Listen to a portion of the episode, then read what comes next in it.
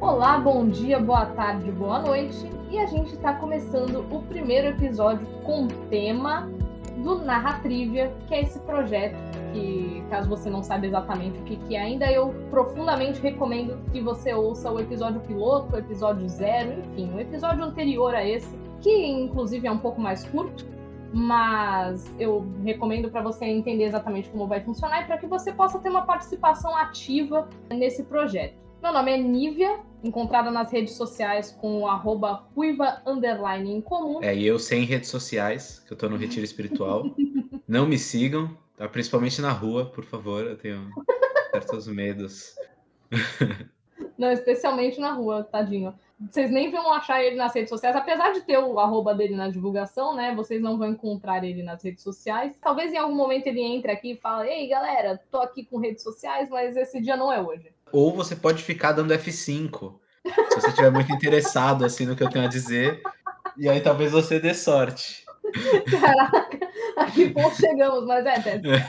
Bom, hoje, você já viu aí na capa, que a capa tá bem, bem chamativinha, inclusive eu tô muito orgulhosinha dessa arte que eu fiz pra capa, mas você já viu que esse episódio é sobre o deus da autossabotagem, digo, sobre o deus da trapaça lá no, no MCM, né, que agora é multiverso, e a gente vai começar. Era uma vez o deus da trapaça, que, pensando bem, era o deus da autossabotagem. Mas por que ele era o deus da autossabotagem? Talvez a gente descubra hoje. Mas muito pouca gente enxergava isso e algumas pessoas diziam que ele era só um grande vilão. Alan, o Loki é só um vilão? Cara, eu acho que o Loki ele deixou de ser apenas um vilão muito antes da série até. Ele já demonstrava essa complexidade. No próprio Vingadores, no Dark World, uhum. mais ainda, o Loki é, ele transcende entre o anti-herói e o vilão. Assim. Então, mas é interessante, né? A gente estava até falando antes de entrar na gravação sobre a evolução do Thor no Dark World. Eu estava olhando aqui as minhas anotações e eu tenho muito mais anotações em Thor do que em Dark World. Eu não sei se é porque ele aparece menos, mas eu tenho anotações de Dark World também. Mas a, a questão é que no Thor, a gente tá tão focado no herói que a gente deixa passar essa, esse desenvolvimento do antagonista. Eu acho que antagonista talvez seja a palavra para ele certo. aqui, porque a gente vê ele passar de um personagem coadjuvante para vilão nesse filme. E eu não tinha me ligado porque eu ainda estava presa na imagem de que o Loki começou Sim. como vilão. E ele era um antagonista comum a princípio, até aquele momento fatídico em que ele descobre que ele é um gigante Sim. de gelo. A partir dali, ele começa a vilanizar, o que para mim é só um deus passando pela adolescência. é a puberdade de um deus, né? É algo mais complexo. Um é legal porque, assim, o, o Loki, ele é um personagem mil vezes mais interessante do que o Thor. Eu Muito. acho que eles tiveram que tomar um certo cuidado, porque no próprio Thor, o primeiro filme, que ele não é tão bem, bem quisto, né, pela, pela massa em geral, uhum. é, eu acho que é justamente porque Sim. o Thor não é tão carismático. E você tem o, o Loki, que, putz, é um, um cara que ele tem descobertas na jornada do primeiro filme muito reveladoras. Ele tem um conflito Sim. com o pai, que, é, que não é pai, que adotou, né? Ah, mas pai é quem pai cria, é quem né? cria. a questão é que o Odin é um pai é, merda então, e a então, gente vai abordar Pai que cria aqui. mentindo, aí coloca na balança. é, é, eu acho que ele já tirou o holofote assim para ele desde o começo e, e é irônico porque ah, ele é justamente um personagem que quer os holofotes para ele e ele já faz isso sem saber. É, eu tava conversando até com a minha psicóloga outro dia porque tem uma coisa que a minha psicóloga já entendeu, olha eu me, me abrindo aqui no podcast, né? Uma coisa que a minha psicóloga já entendeu sobre mim é que o tanto que eu gosto de obras de ficção o tanto que eu gosto de RPG, o tanto que eu gosto de determinados personagens, isso reflete algo né, sobre a gente. Às vezes eu falo com a minha psicóloga sobre o Loki e o que, que, eu, me, o que, que eu identifico no Loki ou o que, que eu identifico de atrativo no Loki, porque assim, eu sou uma das milhares de pessoas que acham o Loki um personagem, uma pessoa atraente, né? E, e agora, e agora que o Loki você tem um cardápio, né, de versões assim, pra, pra, admirar. Você que é bissexual, pansexual, você gosta. Qual tipo de pessoa que você, que você gosta? Todo mundo Loki? tem um Loki pra você. Tem, tem. Só não, não, não se sinta atraído pelo Loki jacaré, eu ia achar meio estranho, mas se você for furry também. A, a, o pessoal na live, inclusive, galera, nós fazemos live. A gente explicou no episódio zero, mas rapidinho aqui por cima, a gente vai estrear esse episódio e na segunda-feira nós teremos uma live para conversar sobre o episódio, para debater. E na nossa live uhum. anterior, que a gente fez uma live zero também, é, a galera falou que não é furry, a galera ficou meio brava, inclusive. É, eu, eu, esqueci o nome mas não é furry. Vou ter que pesquisar depois. Ah, tem outro nome quando não Tem outro nome quando é, quando é réptil. Eu tentei pesquisar aqui para poder dizer para todo mundo qual que é, mas eu não sei o que pesquisar. Justo, justo. eu não sei o que colocar. É até melhor é, não. Eu tô até com medo do que pesquisar, é então assim, quem souber, por favor, esteja pronto para acessar a live na segunda-feira e avisar a gente o que que é. não vamos praticar kink shame com você, a menos que você sinta atração pelo Loki Crocodilo, que é inteiro crocodilo, Sim. eu acho isso meio tenso. Mas a questão é, onde eu tinha começado com tudo isso? Qual era a minha linha de raciocínio? Que eu tenho conversado com a minha psicóloga sobre o que me atrai no, no Loki, né? Ou o que eu acho, ou o que eu me identifico com o Loki, porque tem os dois aspectos, né? Ele está imerso numa jornada da heroína, que é um, um termo antagônico à, à jornada certo. do herói. Se você quer entender um pouquinho mais por alto, né, sobre Jornada da Heroína, eu recomendo o Magicando sobre Jornada da Heroína, que, assim, o Magicando é um podcast sobre magia, tá? Então eles vão falar da Jornada da Heroína dentro da magia. Mas, se você quer entender a fundo sobre Jornada da Heroína, a Flávia Gazi dá uns cursos sobre isso e eu acho que, né, eu ainda não consegui fazer nenhum, mas só pela maneira que ela se comunica no trabalho dela, eu acredito que sejam cursos ótimos. E qual é a diferença da Jornada do Herói para a Jornada da Heroína? A jornada do herói, você tem um personagem que ele está se tornando um herói perante o meio que ele tá, né? Então ele é de dentro para fora. Ele tinha um, um, potencial dentro de si e ele está externando esse potencial. Isso falando muito por alto, tá? Tem vários outros detalhes nos livros do Campbell e etc. Porque a jornada da heroína, ela é sobre de fora para dentro. Ela é algo de, ela é algo de fora para dentro. Então a heroína, ela tende a estar no meio, se identificar com só um aspecto do meio. Então, assim, vai. Eu estou no meio e nesse meio eu identifico masculino e feminino. Então, eu identifico que feminino, né, dentro da sociedade que a gente vive, feminino é desvalorizado. Então, eu identifico que ser one of the guys, né, um dos meninos, é, é, é, mais interessante, é mais imersivo. Eu identifico esse tipo de, de colocação na sociedade e eu quero me tornar um, um dos garotos. E o Loki, ele é isso, ele quer se tornar um dos garotos fortes de Asgard, um dos guerreiros de Asgard, e ele não é um dos garotos. O Loki, ele é como se a gente dissesse que ele se separa, ele, ele, tenta se separar do feminino dele a princípio, porque ele queria ser um dos garotos.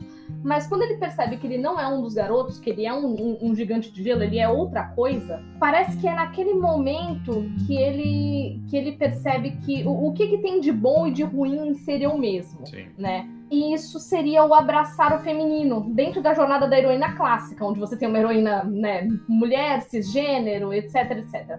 A gente tem aqui uma releitura de Jornada da Heroína, onde ele percebe que ele tem dois tipos de essência, né? A essência que ele gostaria de atingir, que ele identificou como boa, que ele identificou como valorizada, e que ele nunca vai atingir aquilo 100%. Ele Sim. pode atingir partes daquilo, mas que ele vai. É, tem, ele tem outra parte dele que tá ali adormecida, e é por isso que ele não encaixa naquela sociedade. Sim. Então ele começa a desenvolver essa parte adormecida dele e depois ele continua essa jornada dentro de si mesmo para saber o que ele é. E na série ele continua tentando saber o que ele é, porque ele começa nessa coisa de eu não gosto de machucar as pessoas e ele tinha acabado de machucar muitas pessoas. Sim. E aí ele tá falando que ele não, ele não gosta de machucar as pessoas e tal, e ele passa a série enxergando na Sylvie coisas que valem a pena. Então o fato de ele, de ele se apaixonar por si, eu nem enxergo como narcisismo. Eu enxergo como ele passando por cima da síndrome de impostor que ele tem. Ele tá enxergando em outro o potencial Sim. que ele mesmo tem. Sim. Então, para mim, é mais sobre isso. O Loki, ele está imerso numa jornada de, de, da heroína. Sim. É o que eu acredito. Eu, eu compreendo muito o que você está falando, inclusive vem de encontro com o pensamento que eu tenho do Loki,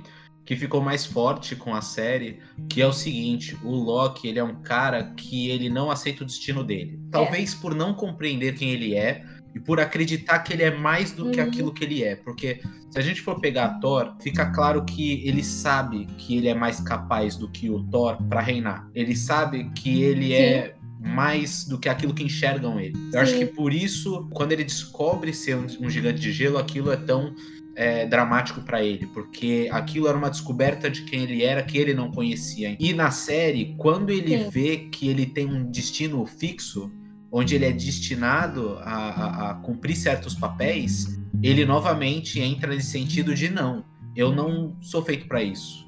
Eu sou feito para outra coisa. E aí ele Sim. entra nessa jornada de, de se descobrir e se provar também. Eu acho que o Loki ele Exato. tenta se provar, provar para os outros, né? Por isso que eu acho que rola muito esse lance Sim. da autossabotagem, dele se colocar em situações Sim. onde ele falha porque ele, ele tenta conseguir dos outros um olhar de, de, de entendimento, de aprovação. Aprovação. E quando uhum. ele tá com a Sylvie, entrando nesse assunto do, do relacionamento deles, a gente pode abordar isso com mais atenção um pouco mais para frente, mas eu acho que a Sylvie representa um pouco essa aprovação que ele gostaria de receber tá. dos outros. Sim. Tipo, estamos no mesmo barco. Sim. E nenhum. Você, dá para comparar Sim. com todos os personagens do MCU que agora é MCM, né?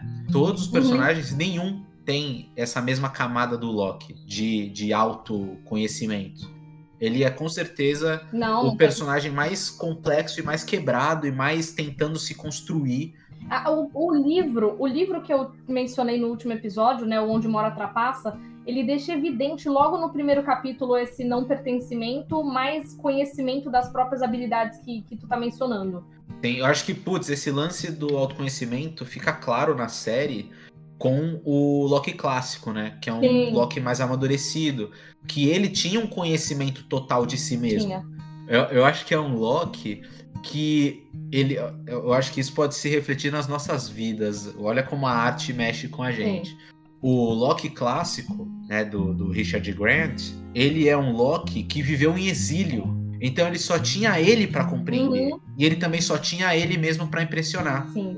O Loki isolado, né? O Loki produto do isolamento, produto do exílio, ele conversa bastante com a pessoa que está cumprindo isolamento social, e eu me coloco dentro desse grupo, né, da pessoa que está cumprindo isolamento, é, porque, como você mesmo falou, ele só tinha ele mesmo para olhar e ele mesmo para surpreender né? A pessoa que ela tá dentro do, do, do, próprio exílio, que ela tá no isolamento social, que ela tá, é, que ela não tá vendo o mundo lá fora durante tanto tempo, ou as pessoas lá fora durante tanto tempo, ela se torna Sim. plenamente ciente se ela parar para se contemplar, porque tem uma galera que tá workaholic em casa. Eu tô ficando um pouco assim. Sim. Mas se ela parar para se contemplar, ele até faz o comentário das adagas, né? Ele olha pro, pro Loki orgulhoso, né? Pro boastful é, Loki. Ele, ele, ele fala: Não, eu não uso adagas porque isso limita o meu poder.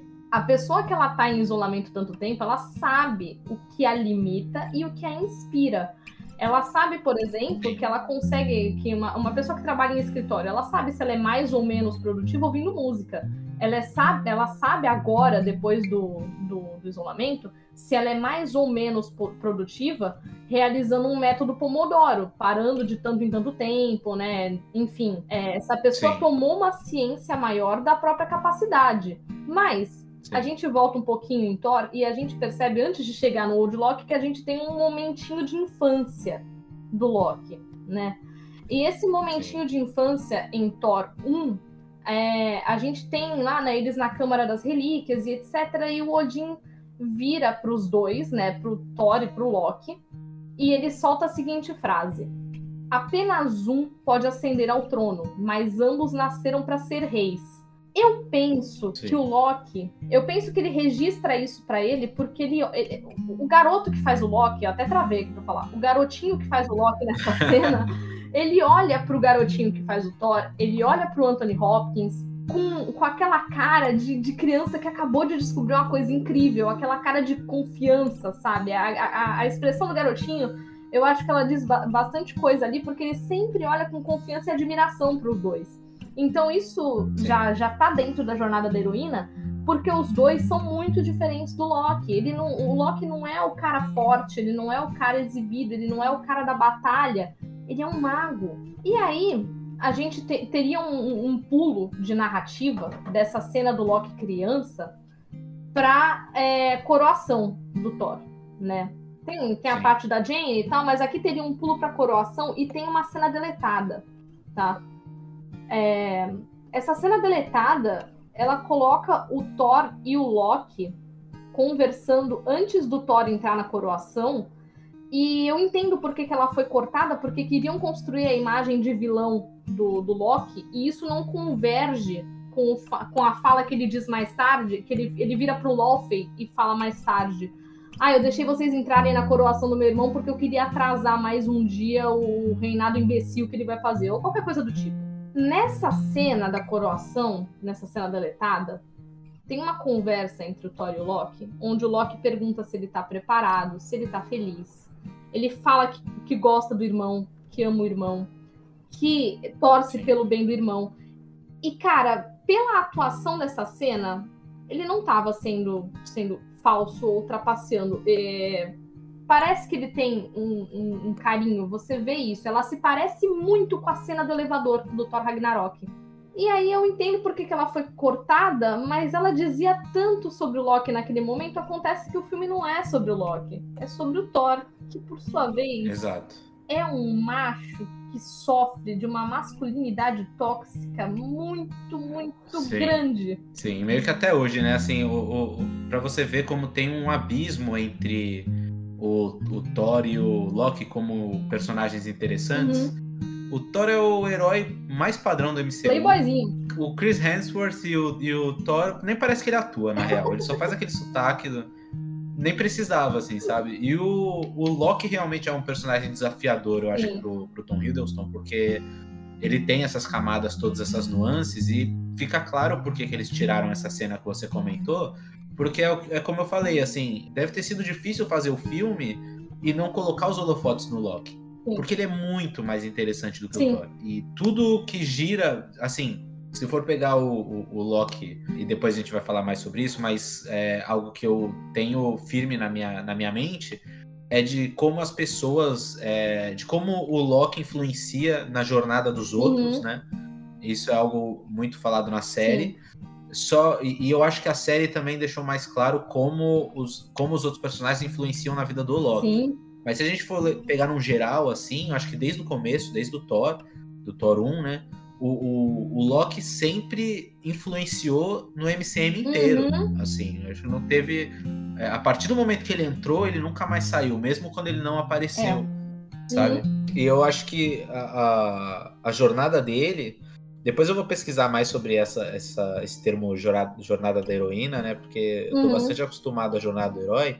Mas tudo que você falou vai, faz muito sentido. E eu acho que a jornada do Loki é justamente em, em, se desprender dessa necessidade de atenção dele e, e, e se tornar alguém mais, uh, é, mais ciente de si mesmo. Assim. Sim, a Flávia Gazi, ela explica isso muito por alto. É, ela até fala que é muito por alto, porque tem outras nuances, né? Tem subplots e tal.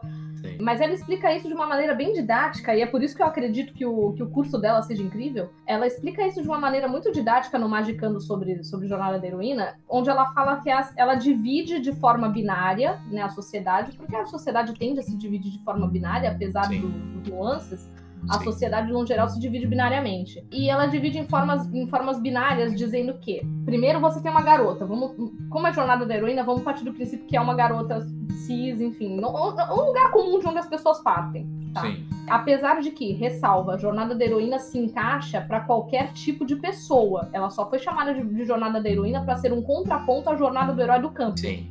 Ela não é algo associado é, extremamente a gênero, ela é só um não. contraponto ao. Exato, Sim. exato. Só que ela se encaixa muitas vezes a jornada do, do, do, das forças femininas, né, digamos assim. Sim. Porque a, a figura feminina na sociedade ela é ensinada à repressão, né? Ela Sim. é cruza as pernas quando tiver de saia, né? Não usa saia muito Sim. curta, enfim, repressão no geral. Sim. Então ela é sobre se libertar e, se, e conhecer o próprio potencial que foi reprimido até hoje. Sim. Então a Flávia ela coloca no, no episódio da seguinte maneira: você divide a sociedade em masculino e feminino, identifica o feminino como ruim e o masculino como bom. Então você quer se tornar um dos garotos. Quando você se torna um dos garotos, você só é um dos garotos porque você está se comportando como, como esses garotos acham que você devia se comportar. Sim. E era o que o Loki fazia no, no rolê dos amigos dele. Sim, exato. Quando você, quando você faz alguma coisa diferente do que esses seus amigos acham que você devia fazer, aí você vira bruxa. Né? A mulher, a mulher que faz alguma coisa errada, ela se torna bruxa. Sim. Então esses seus amigos vão excluir você, e o único grupo que vai te acolher é o grupo dos seus iguais, que no caso seriam as mulheres. Sim. As mulheres te acolhem e te mostram que o que você reprimia e achava que era ruim, na verdade não é ruim. Você tem muitos pontos positivos no que você achava que era ruim e muito, muitos pontos negativos no que você achava que era bom. Então Sim. veja bem, eu não estou demonizando a masculinidade, eu estou demonizando os aspectos negativos da masculinidade, óbvio. Porque Exato. eu tenho aspectos negativos e positivos nos dois lados, partindo do binarismo. Tá? E aí, né, você coloca, colocando isso de forma binária, essa mulher percebe que as coisas femininas que ela vinha reprimindo em si, reprimindo em si mesma tem coisas positivas nisso. E ao final da jornada da heroína, ela não é uma jornada de exclusão do masculino, ela é uma jornada de aceitação do que é bom e do que é ruim dos dois lados. Sim. A jornada da heroína termina com a aceitação interior da própria capacidade, o abraçar Sim. o próprio caos, que é o que a gente está chegando nesse ponto. Então eu tava reouvindo esse episódio esses dias. A Flávia explicou isso por alto de novo. Eu até, tipo, eu, inclusive, vou pesquisar mais, eu quero fazer o curso dela, inclusive. E isso fez muito sentido com o Loki. E aí eu fiquei, caramba, é por isso que ele é tão diferente dos outros personagens. A gente vê a Mulher Maravilha passando por uma jornada da heroína, a gente vê a Carol Danvers passando por uma jornada da heroína, a gente vê a Wanda passando por uma jornada da heroína, mas a gente não espera isso do Loki. Sim. Porque o Loki, a gente espera um arco de vilão ou a jornada do herói que a gente tanto conhece. Não, mas sinceramente, minha cabeça deu uma explodida aqui, você falou. é que eu não estava familiarizado com o termo. Mas Sim. encaixa como uma luva, com certeza. Eu acho que é, eu acho que é o melhor resumo, assim. Em todos os filmes, toda a jornada dele é realmente sobre isso, assim, sobre Sim. entender o que é o que é bom e o que é ruim nele mesmo, no que os outros esperam dele, não necessariamente é o que realmente é bom. É o que é bom para os outros, né? Não é só do personagem ser interessante e de, dele ser carismático, né? E a gente vê que o personagem é popular desde o momento que ele apareceu. Eu lembro uhum. que no anúncio do Vingadores, quem fez o, o, Não lembro se foi o anúncio, mas na Comic Con ele apareceu. Foi o Tom Hiddleston apareceu vestido de Loki, né? E o Loki não tinha aparecido no Vingadores. Ele tinha aparecido no filme do Thor, que, que era, é um filme que a qualidade é muito diferente, até a abordagem do personagem é muito diferente. E mesmo assim ele uhum. já tinha conquistado o público, né? E eu acho que é muito porque essa jornada dele foge desse padrão de jornada do herói, e até mesmo de jornada de vilão, né? E aí, agora já intitulado Jornada da Heroína, é, uhum. é, algo que é mais fácil de você se identificar, porque querendo ou não, todos nós, assim, em algum momento da nossa vida, é, já nos sentimos deslocados, querendo agradar certas pessoas, querendo ser incluídos em certos grupos é, acreditando uhum. que nós mesmos é, é, tínhamos mais. É, não tínhamos certas qualidades, coisas que eram boas em nós, nós achávamos que eram coisas ruins. E, e então é muito é, é, profundo isso num personagem em um filme de super-herói. Pega qualquer filme da, da, da Marvel, é o que eu tô falando, não tem nenhum personagem como o Loki e muita gente reclamou, né? Eu não sei porque eu já estava fora das redes sociais quando, quando a série do Loki voltou, né? Mas eu tinha visto em algum lugar, acho que foi no próprio Google, assim, não quero dar jabá pro Google, é, mega empresas, esse lance das pessoas que, quererem que o Loki fosse 100% um vilão. Não, e associarem. Uhum, é, mas uma galera que ia. Sim, sim uma galera. E uma galera associava que ele tinha se tornado é, esse personagem mais cinza, né? por conta da popularidade dele. Tipo, ah, a gente não pode ter um vilão assim tão carismático, tão apaixonante, né? Principalmente agora com... Sabe um outro paralelo interessante de traçar? É o seguinte, por um capricho do Loki no, no Dark World, por um capricho do Loki, só um capricho, morre a Friga, que é a Sim. pessoa que ele mais amava. Eu acho que aí é que começa a reverter o arco de quando tentaram colocar ele como vilão, porque quando, quando eles vão para o mundo sombrio de fato, o, o Thor fala: Eu queria poder confiar em você, e ele responde: Confie na minha raiva. E eu, como uma pessoa que atualmente sinto muita raiva de um determinado assassino, Sim. eu entendo aquele momento ele falar confie na minha raiva. E, e, não é só que ele tinha raiva daquele, daquele pessoal que fez aquilo com a mãe dele diretamente. Ali ele não sabia que a culpa da Friga tá morta era dele. Quando ele percebe isso na série, ele se pune. Sim. Então, o Loki que tivesse assumido o trono em Thor 1 ou o Loki que tivesse assumido o trono em Vingadores, ele nunca seria digno. Ele nunca seria digno dessa atenção que a gente dá para ele hoje. E essa humanidade latente é que se tornou o foco principal do personagem com o tempo. Mas é interessante de observar também que é sempre sobre ser o filho de Odin. É sempre sobre a aceitação dele. Quando ele descobre a relíquia lá, lá no cofre, que ele fala: Eu sou um monstro sobre os quais as mães compram para os filhos à noite. Sim. É, ali ele tá agarrando a própria, a, a própria natureza de monstro. Sim. É, apesar do, de quando ele falar o que eu sou antes dessa fala, o Odin fala, meu filho, mesmo tendo tratado ele com diferença a vida inteira. Sim. A Friga tem uma explicação para isso. A Friga vai justificar o Odin como a gente vai passar uma hora e meia aqui justificando o Loki. Então a Friga teria argumentos para justificar o Odin. Mas é naquele momento que ele vira o vilão. Ele, ele assume a identidade de monstro. Sim. Sim. Eu acho que o grande lance da personalidade do Loki, eu digo da personalidade mesmo, e não da, da, da luta interna dele. A, uhum. a personalidade do, do Loki está muito atrelada ao Odin pelo que o, que o Odin esperava dele. E o Odin, é, é, o Loki tem essa de querer se provar para os outros, mas eu acho que principalmente para o pai dele. E eu, eu, acho que isso ia ficar mais claro no Thor Ragnarok. E o Thor Ragnarok mexeu na cena da, da morte do, do Odin, né? A uhum. morte do Odin antes estava prevista para acontecer em Nova York. Sim. E no fim das contas aconteceu naquele. Na Noruega. Na Noruega, né? E eu acho que esse fim do, do Odin na Noruega tem mais a ver com o Thor. E, de novo, Sim. é muito difícil você fazer ser sobre o Thor. É muito mais interessante e muito mais fácil fazer sobre o Loki. E o, o, se o Odin tivesse morrido no em Nova York, eu acho que é muito sobre como o Loki queria ter colocado o Odin nessa posição de fraqueza nessa Sim. posição de inferioridade, de ser um sem teto em Nova York e de morrer numa. numa qual é o nome que fala? É, tipo Era um beco. Um, um, beco, né? Isso. E de morrer num beco, é, morrer no fracasso, né? É. Diz muito sobre a raiva que o Loki tem do Odin Sim. sobre quem ele fez ele se tornar. E mesmo assim, a gente volta com o fato de que a cena na Noruega ela também se torna sobre o Loki, porque quando o Odin, é, eu não lembro qual é o diálogo, mas ele chama os dois de meus filhos. Sim. Quando o Anthony Hopkins fala meus filhos, a expressão que o Tom faz para olhar para o Anthony Hopkins, a, a, a, a, alma que ele coloca na, na, naquela expressão, ela também demonstra que no fim, a aceitação. Só que o Odin Sim. já tinha chamado ele de meu filho na cena que ele descobre que ele é um monstro. Só que ele tava tão irado Sim. que ele não percebe. Sim. Eu, eu, eu fico muito curioso para assistir a cena no beco, porque uhum. é, assim como um erro dele ocasionou na morte da mãe, uhum. eu sei que ele não esperava que Odin fosse morrer por aquele, é. né, aquele exílio que ele subjugou no Odin.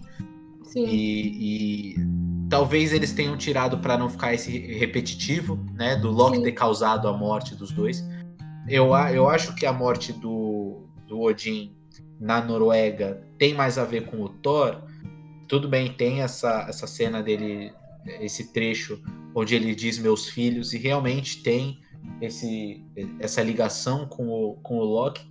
Mas eu acho que a grandiosidade da morte do Odin, eu acho que o Odin não merecia. Porque o Odin é a causa de todo esse conflito do Loki, entendeu? E colocar Sim. o Odin nesse, nesse beco seria uma maneira de dizer: estou me vingando pelo que você fez comigo, Sim. mas um, uma despedida honesta do Odin reconhecendo quem ele foi pro, pro Loki Sim. seria algo muito importante. A gente tem um, um, nesse, nessa cena um revisitar o momento em que o Loki mata o Laufey, que é o pai biológico dele, e quando ele Sim. mata o Laufey, o Laufey tinha acabado de dizer assim, que você saiba, ele abre o olho do Odin, né, que tá dormindo, e fala que você saiba que você foi morto por, por Laufey. E aí o Loki mata o Laufey e fala, e você foi morto pelo filho de Odin. Ele matou o pai biológico Sim, em detrimento exatamente. do Odin. Isso só mostra, né, como o Odin tem esse, essa presença na, na, na, vida do Loki em, em vários aspectos. Sim. Sim. Aliás, mais uma vez, Anthony Hopkins conseguindo um protagonismo em poucos minutos de tela, né? Porque já não bastou o Henry. Inclusive, Anthony Hopkins, um dos heróis da vida real do, da pandemia ali, que é um dos caras que salvou muita gente do tédio. Sim, ele é um amorzinho. Divertidíssimo. amo, amo Anthony Hopkins. E, e, essa cena dele, dele morrendo na Noruega e não no beco, ela conversa muito com essa cena em que ele não morre em Asgard. Eu acho que o Odin é um personagem que as pessoas às vezes não fazem essa conexão uhum. com o Loki, é. entendeu? É, as pessoas desprendem muito o, o, quem o Loki é do Odin. Eu acho que a série poderia até ter citado um pouco mais o Odin. Sim né, tudo bem que juntando a linha do tempo, né, a, a, o, esse o Loki da série não chegou a, a, a viver a morte, a morte, da mãe dele. Nem né? a da mãe, é, nem do Odin. E nem do Odin, é, nenhum dos dois. Mas eu acho que é, é importante pro, pro, pro personagem, para entender o Loki, ver como ele lida com essas perdas Sim.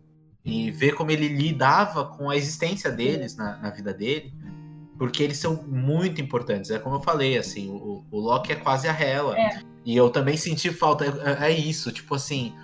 O, o a Hela é, era, seria muito mais interessante ver um relacionamento entre Hela e, e, e Loki do que entre Hela e Thor. Sim, assim. sim, e foi sobre isso, né, o Ragnarok. Foi entre a Hela e o Thor, o antagonismo dos dois. O Loki, ele estava muito ali como coadjuvante. É, tipo, a Hela quase não reconhece o Loki, o, o Loki como irmão. Então, não, mas né? tem um momento. Logo depois que o Odin morre, logo depois que o Odin morre, a, a Hela aparece, né? E aí o Thor é, toma uma postura desafiadora com a Hela. E ela fala assim: Nossa, isso não parece nem um pouco com ele. E o Loki toma uma postura diplomática. Ele tenta negociar. Tenta. E aí ele toma essa postura e ela fala: Isso soa como Odin.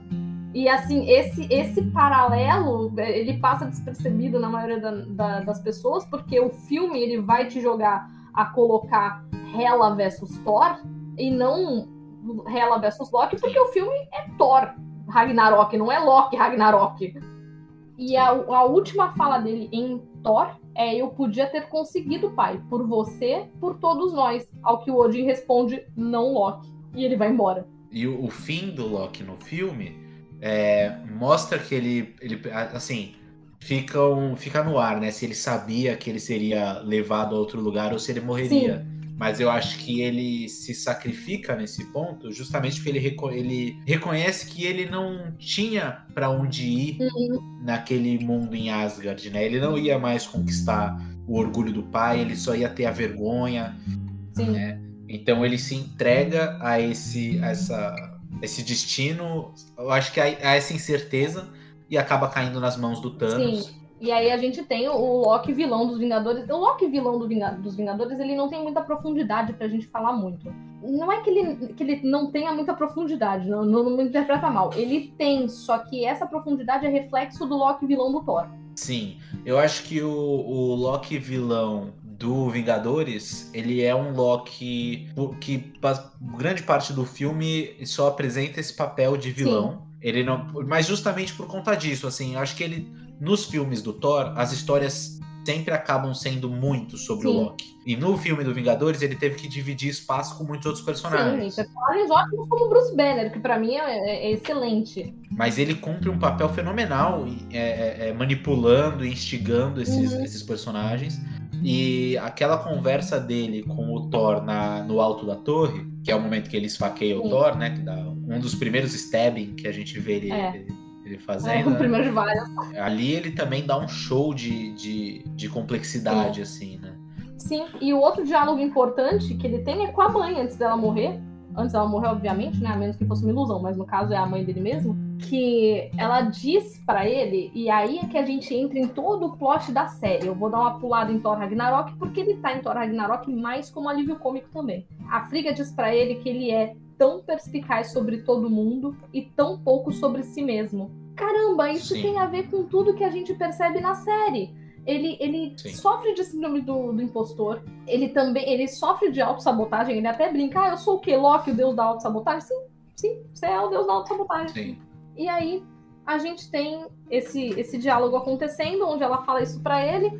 E ele não percebe dentro da cela. Aí a gente vê ele passar por um luto ali da, da morte da mãe, né? Um tempo. Thor pede ajuda e aí ele se torna essa coisa viva de novo. Ele vê uma oportunidade dele ser essa coisa que, que trapaceia, essa coisa que, que é esperto, né? Tanto que em Sim. Thor 3 o, o, o Thor volta para casa e ele tá travestido de Odin comendo uvinha enquanto ele tá vendo uma história de de teatro onde ele é o protagonista, né? Porque ele deu a vida pelo povo de Asgard. Sim, e você vê como é pertinente, né? Ele tomar literalmente a forma do Odin. Sim, ele podia ter pra, tomado a forma de qualquer outra, do próprio Thor. Exatamente. E é engraçado, assim, porque você pega e para pra pensar, tipo, putz, o Loki merecia um filme solo, Sim. né?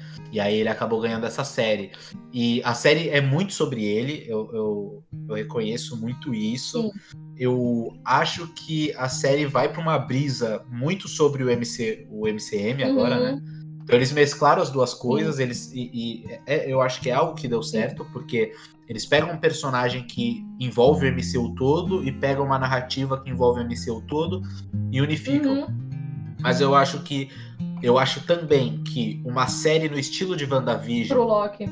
Pro Loki também faria algo muito interessante. Acho que algo mais intimista, algo menos grandioso, mais focado no personagem também seria bem legal. Sim, até onde eu entendo, porque assim, eu, é, como eu já citei algumas vezes, né? O livro do Onde Mora Trapaça, eu tô no primeiro capítulo, que foi o que eu consegui ler entre o momento que eu comprei e a gravação desse episódio.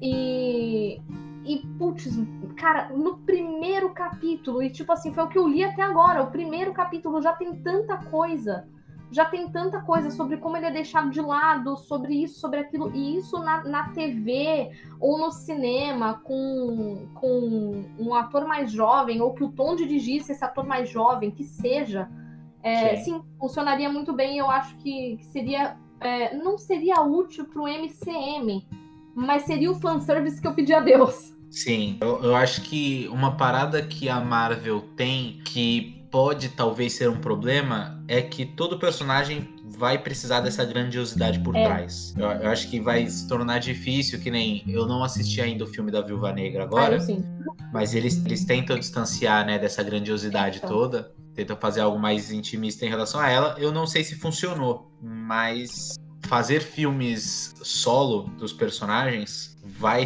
cada vez mais se tornar uma dificuldade para Marvel. Sim, o que não é uma dificuldade intransponível. A gente tem muita criatividade em cima desses personagens. A questão é, é quanto tempo eu tenho para isso? Porque o Loki, ele tem 10 anos na Marvel. E aí é interessante que a gente vai, vamos fazer um pulo pro, pro, do Thor Ragnarok, porque o Thor Ragnarok se torna um anti-herói, né? Naquele, naquele momento ele, ele tem um arco de anti-herói. Então a gente tem é, o momento que o, que o Thor fala que sente falta deles é, lutando juntos, né? A gente tem o, o, lindo momento do seu Salvador está aqui. E aí ele chega, né, com a nave, salva o povo de Asgard e tal. Ali ele é um anti-herói, que ele tá usando de meios escusos para fazer o bem. E aí ele morre. Cara, ele morre como um herói. Sim. Ele tentou a última trapaça e não conseguiu né? Não, não em Thor Ragnarok, né? Isso acontece no, no, no início do Game Infinita. Ele tentou uma última trapaça contra alguém que ele já sabia que não ia cair. Eu não sei Sim. se ele tentou ganhar tempo, eu não sei o que, que ele tentou fazer, ou se de fato é, a gente entra na teoria da ilusão, porque veja bem, tem essa, essa coisa de que o Loki é destro, mas as ilusões do Loki são, são canhotas, e ele tenta apunhalar o Thanos Sim. com a mão esquerda. Não Sim. sei, eu posso estar brisando ou indo para a teoria do Old Lock, mas enfim, a questão é. O Old Lock praticamente confirmou essa teoria, né, em, em, outras circunstâncias. Sim, mas a questão é, para todos os efeitos, esse personagem morreu. Sim. Cara, ele morreu, ele se tornou alguém que antes todo mundo enxergava como egoísta, assim, a maioria das pessoas enxergava como egoísta, mas ali não há dúvidas de que aquele é um ato altruísta. Altruísta, ele, ele, ele termina, um, ele, ele tem um último ato pelo próprio povo. Então ali eu acho que, que ele, ele cumpre. É, ele, se fosse uma jornada do herói, ela terminaria ali. Mas como o Loki vive agora uma jornada da heroína, é, a gente Sim. entra com, com a parte da série. Que eu acho que fez um trabalho excelente em é, colocar o Loki de 2012 no mesmo patamar de desenvolvimento do Loki morto com esse flashback do que foi a vida dele. Então, eles podiam ter, ter demorado a temporada inteira para colocar ele no mesmo patamar de desenvolvimento, mas não. Colocaram ele através do choque, né? Então, olha, você matou sua mãe.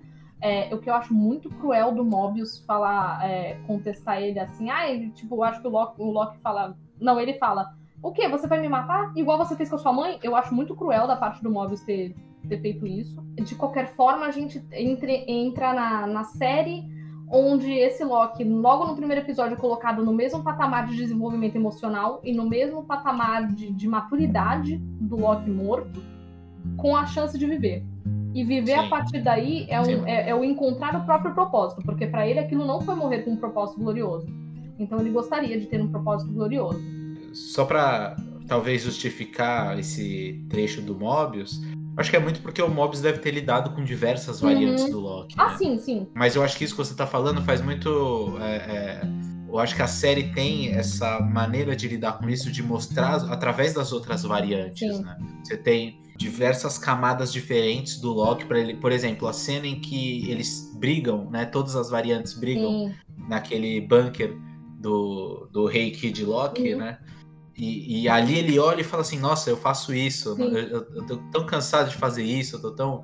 Né? Então. Tanto é que é, tem dois é... que não brigam, né? Ele e o Old Loki. Sim, ele, o Old Loki e o Kid Loki também, né? É, o Kid Loki também tá preocupado em fugir, mas a, a princípio ele dá uma brigadinha assim, mas ele e o Old Loki. Brigada, é. Nem junto. É. Sim, é. E, e, esse lance de colocar no mesmo patamar do Loki que a gente conheceu, eu acho que esses acontecimentos, ele vê os vídeos, né, ser confrontado com os vídeos da vida que ele poderia ter vivido uhum. e, e, confrontando as outras variantes. Não, acho que não tem maneira é, é, mais rápida de você descobrir quem você é do que você olhar para sua vida de fora. Uhum, né? uhum. É, é, o e, estar fora da ilha para poder ver a ilha, né? Exatamente. E é muito louco de tipo assim, o Loki é um aquela frase da mãe dele, né, de que ele tem uma compreensão dos outros, mas não tem uma compreensão de si mesmo vem muito, eu acho que desse traço de quando você se importa muito com o que os outros pensam, uhum, você começa a, a, a, ler muito as outras pessoas, é. a olhar as outras pessoas, para conhecer essas outras pessoas, talvez para copiar o que elas fazem uhum. ou para agradá-las, para reconhecer quando elas estão felizes com algo que você fez. E o que que faz ele feliz? O que que ele quer? Eu acho que o Loki da série é um Loki que ainda não sabe o que quer. Sim. Né? E, e quando ele encontra a Sylvie, a Sylvie é 100% determinada no que ela quer. Sim. Só que mesmo assim ele continua sem saber o que ele quer. E eu acho que é justamente por isso que é necessária uma segunda temporada. Sim. E realmente o Loki é um personagem tão complexo que não dá pra se resolver numa temporada só. Não dá. Mas agora ele tem um propósito. Glorioso. Né? Porque Exato, ele está envolvido em algo muito grandioso. Sim. E ele não só está envolvido, como ele é um dos poucos que tem as respostas. Sim, sim. Né? Nenhum dos personagens que sobraram na série, além dele e da Sylvie, é. entendem o que está acontecendo. E vamos para um, um, último pedacinho, que é só para uma saudação às variantes, né? Só para encerrar mesmo, porque senão vai ficar longo demais. Mas para encerrar um pouquinho, eu queria apontar que o Kid Loki é, ah, qual foi seu evento Nexus? Eu matei o Thor. O, a gente tem um choque aí, mas eu acho que a questão do Kid Loki ela vem depois, quando ele fala, é, alguém menciona para ele e ele responde alguma coisa do tipo: Ah, é difícil se manter um Loki quando você começa a questionar o que, que você pode fazer para se tornar uma pessoa melhor. Maluco, ele matou o Thor. Como matar o Thor faria dele uma pessoa melhor? Eu queria muito saber disso. E o Old Loki deixa claro que não ter o Thor é algo muito Triste. danoso, é muito pesado uhum. para ele, assim, né? Sim. Que o Thor. A gente fala aqui que o Thor ele não, não é complexo, ele é um personagem super padrão. Mas ele é um né? amor de alguém. Mas é, ele é um pilar pro Loki. Né? Ele é um complemento pro Loki. Eu acho que esse é o lance de, tipo assim, os filmes deveriam ser o Thor ser o principal e o Loki ser um complemento, mas acaba sendo o contrário. Sim. Eu me pergunto né? se o Tom Hiddleston tivesse passado naquele teste para Thor, se isso seria diferente. É, mas eu acho que não tem muito a ver. Não tem, não assim, tem. tem. a ver com o carisma, sim, né? Assim, o, o Tom Hiddleston é muito uhum. carismático, uhum. ele é excelente ator e ele se entrega pro papel muito mais do que vários outros atores também da Marvel. Uhum. É, mas eu acho que o personagem ele já é rico até na mitologia é, verdadeira, né? Porque ele, ele é esse, putz, é um personagem caótico, uhum. é um personagem que pega pressas, ele é astuto, uhum. inteligente. E o Thor sempre foi esse cara, esse guerreiro. E a gente já tá cansado de guerreiros, né? A gente já, já tá cansado. E aí você, a gente vai pra esse lado da masculinidade tóxica. Eu acho que o, o Loki presta um serviço nesse combate à masculinidade tóxica que é tão é, rico. E o Thor não traz nada. Né? A gente. O, até o, o, o Fat Thor, assim, ele traz alguma complexidade também, ele se torna um personagem interessante, mas ele também se torna um personagem levemente polêmico. Sim, mas ele ainda né? tá na própria ele, masculinidade, né? Ele tá, ele, ele tá preso nessa masculinidade, ele tá preso num estereótipo, ele, ele sempre é estereotipado, mesmo quando eles tentam trazer alguma nuance, né? Ele, ele, é um estereótipo, então ele acaba sendo ruim. Agora, o, o Loki é um personagem complexo. Você fala de gênero, de sexualidade, você fala de autoconhecimento, você fala de é, é, se provar para si mesmo, se provar para os outros. Então, assim, o Loki, uh, o Loki sem o Thor, ele funciona. A gente viu isso na série. Sim. Eu acho que o Thor sem o Loki possa não ser a mesma é. coisa. Vai ser a primeira vez que a gente vai ver o, o Thor sem o Loki sem ser no Vingadores, Será né? Que Será que vai funcionar exatamente? Valkyria, né? Eu acho que a Valkyria também tem sua, sua, carga, sua carga dramática. Sim, é uma personagem também que, que tem uma carga ali e, e também serve de contraponto para esse Thor que é desinteressante, uhum, né? Uhum. E eu acho que o Kid Thor, ele te traz esse, essa dúvida de tipo, caramba, o que, que é do Loki desde o começo sem o, é, o Kid Loki? o que, que é do Loki sem o Thor desde a infância? Né? O que, que seria? seria? Será que ele seria uma pessoa menos amargurada? Será que ela teria a atenção do uhum, Odin? Uhum. Né? Será que era isso que ele precisava para se tornar uma pessoa melhor? Fica aí o, questionamento. Sim, né? e a gente também tem que falar do Loki, da versão do Loki mais importante, que é o Loki vacinado, tomem vacina. Loki vacinado? Não, Loki jacaré, eu assistiria uma série do Loki jacaré. jacaré né? O gato errado, do, do, vizinho errado.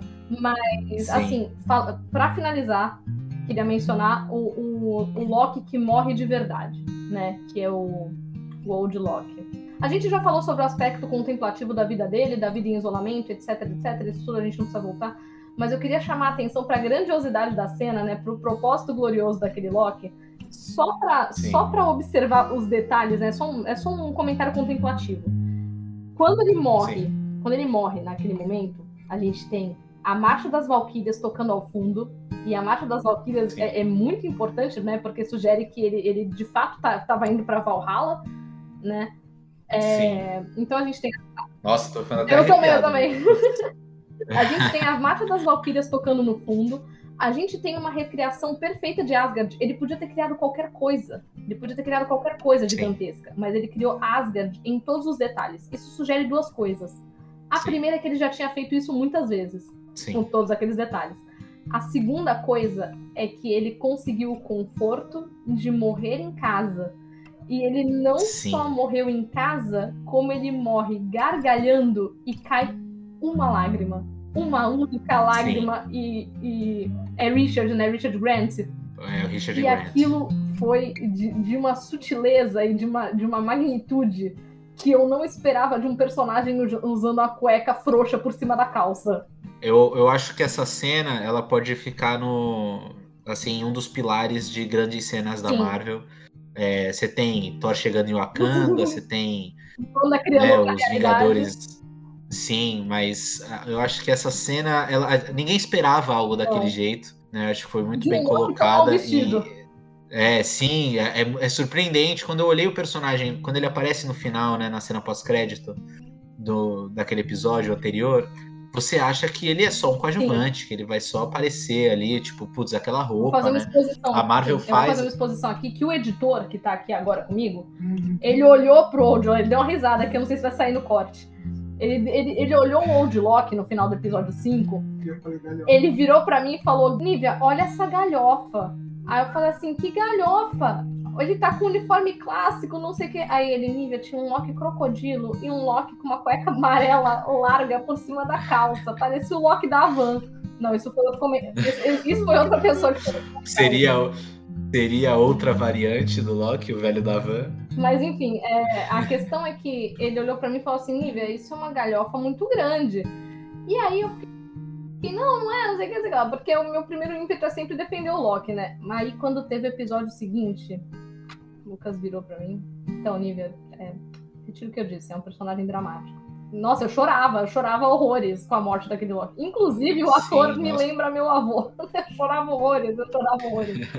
Aquele narizazinho, sabe? É, sim, é, ele é muito fácil de você se é, criar uma empatia por ele, uhum, assim, né? Porque, Cria um carinho. Sim, até porque ele já não tá achando a vida muito mais, mais alegre, né? Então você fica tipo, oh meu Deus, dá um abraço. Sim. E é irônico, porque a roupa dele é super colorida, Sim. né? Super cheia de vida. Parece um bobo da corte. Sim, total. Hum. E é muito louco, porque nos quadrinhos, o Old Loki, né, que tem aquela roupa, assim, ele, ele é bem sinistro. Tem umas artes. Tem uma arte que eu, se vocês tiverem a oportunidade de pesquisar aí na internet, coloca Loki clássico. É, tem uma arte que é o Loki velho. Ah, isso vai torturar muitas pessoas.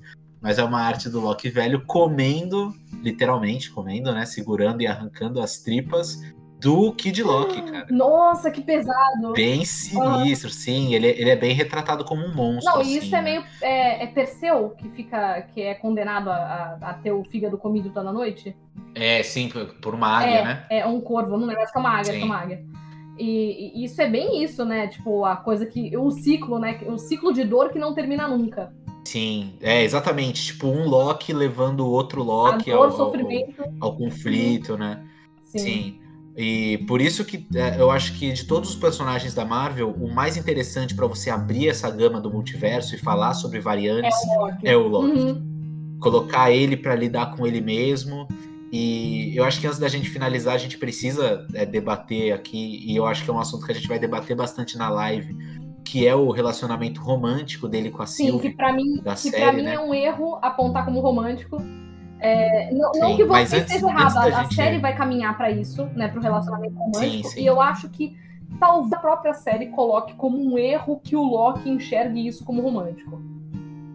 Sim, mas antes da gente chegar nesse ponto, que eu acho que é um bom ponto para a gente finalizar, já que a gente está falando do Old Loki, eu queria falar sobre algo que eu reparei, ah, que eu pensei agora a gente conversando, né? Quando você cita que o Loki é retratado como vilão a partir do momento que ele vira o rei de Asgard, né? uhum. né? E que é a primeira vez que ele ganha o, o a coroa de chifres, é. né? A coroa de chifres dele, conforme os filmes foram passando, ela foi diminuindo. Foi, foi. Né? E nos momentos em que o Loki estava se mostrando um personagem do bem, uhum. assim, né? Vamos dizer, simplificar assim, Sim. né? Como personagem do bem, ele estava sem essa é. coroa, é. né? Então, essa coroa representa não só a realeza, mas algo que ele queria conquistar. Sim. Mas dentro dessa jornada da heroína, eu acho que é quem ele achava que ele precisava ser. Não, e os né? chifres, eles essa também coroa. são um, um símbolo. É, dentro do paganismo, eles também são um símbolo. De maldade. Não, não, né? não, de maldade não de virilidade. No paganismo, eles são um símbolo de virilidade. E a gente volta na, na, argumentação sobre masculinidade, e o Loki, o Thor, Sim. o Asgardiano, whatever. E eu falo sobre isso porque quando o Old Loki, que é o Loki que se encontrou depois de toda a sua jornada de descobrimento, uhum a última coisa que resta quando ele morre.